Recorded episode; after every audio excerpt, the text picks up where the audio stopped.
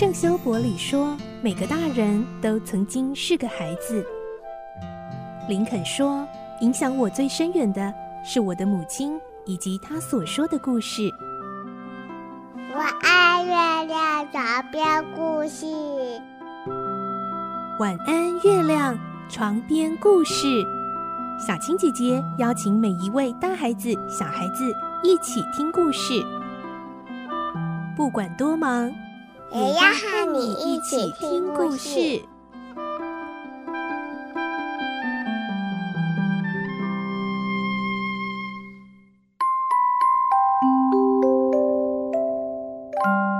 晚安，欢迎你和我们一起听故事。我是小青姐姐，我们继续来听《孤女努力记》的故事。今天是第五集。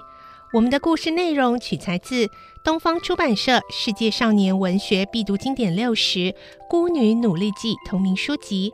我们会听到佩林要将驴子伯利卡卖掉的时候，遇到了一个善良的女人，她叫做拉鲁克。来听今天的故事。《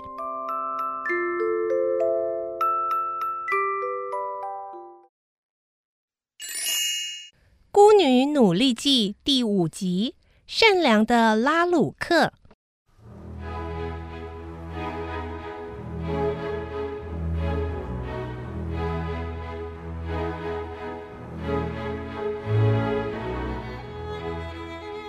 佩林和沙尔德老头一起到了一座栅门前面，栅门的另一边是一片空地，里面隔成了许多的房舍。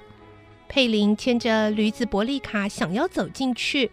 伯利卡似乎明白怎么回事了，怎么样也不肯进去。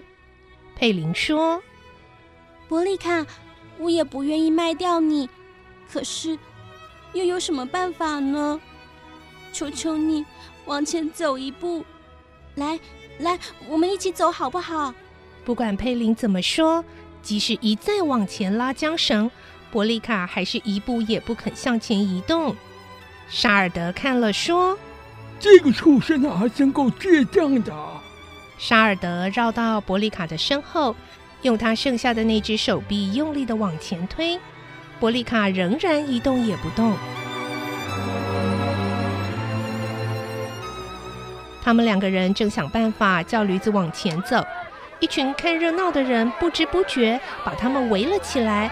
佩林觉得很不好意思，害羞的满脸通红。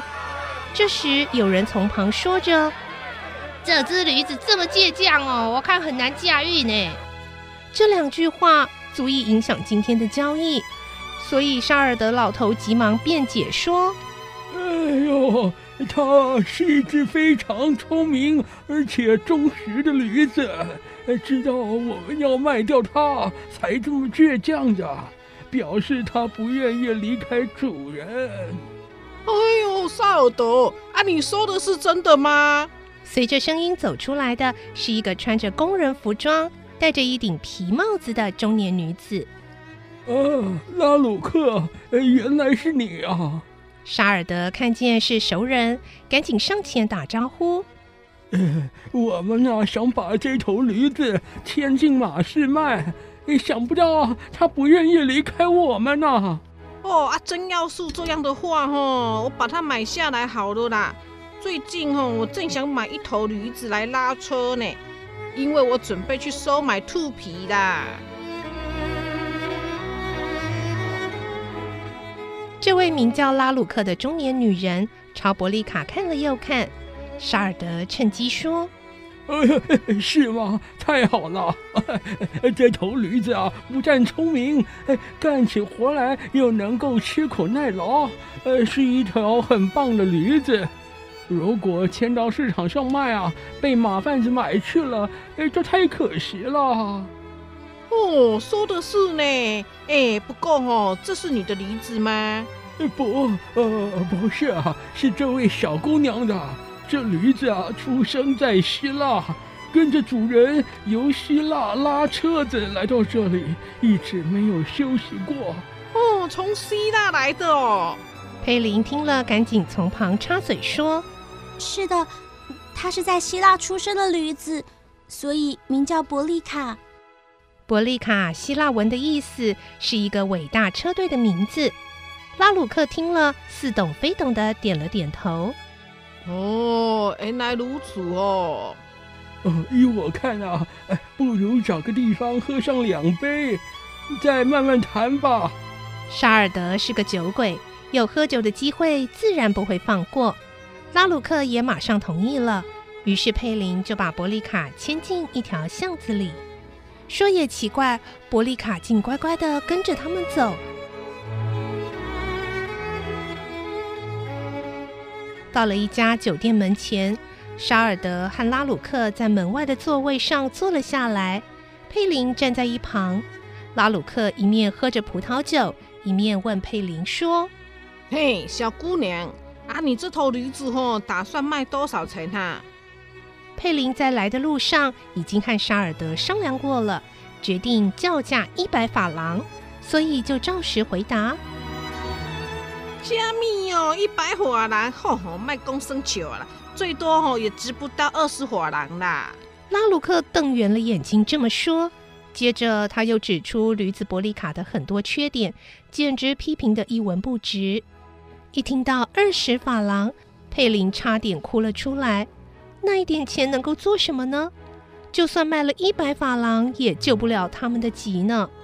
可是伯利卡一走到栅门口时，又不肯走了。佩林一定要他进去，他就干脆在街上躺了下来。伯利卡，起来吧，伯利卡！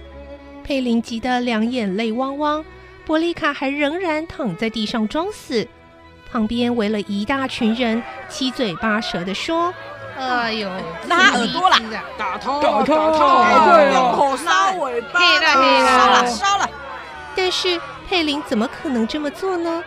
拉鲁克却在一旁冷笑说：“嗯，啊，他不肯走哦，又有什么办法哈？啊，我看你哦，真的很可怜啊，我多出十个法郎了，那一共是三十个法郎，怎么样？”沙尔德向佩林使了个眼色，意思是要他见机行事。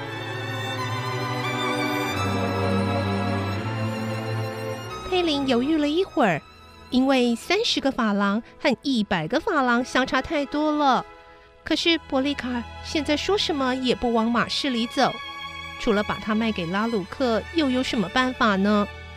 佩林的手颤抖着把三十法郎接过来，想到从此心爱的伯利卡就要离开了，心里非常难过，眼泪沿着两颊慢慢的往下流。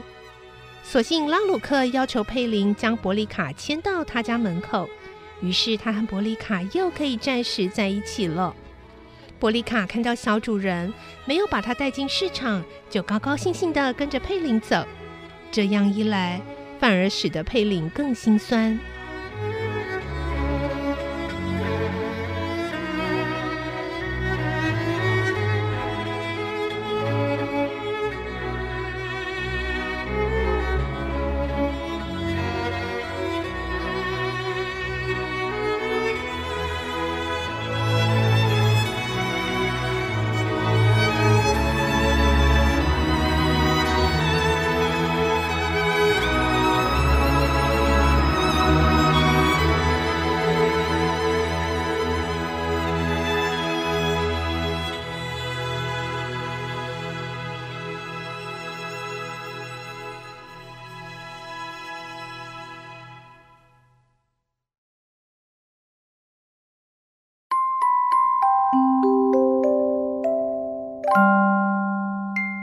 今天的故事就先听到这里了，明天再继续来听《孤女努力记》。我是小青姐姐，祝你有个好梦，晚安，拜拜。小朋友要睡觉了，晚安。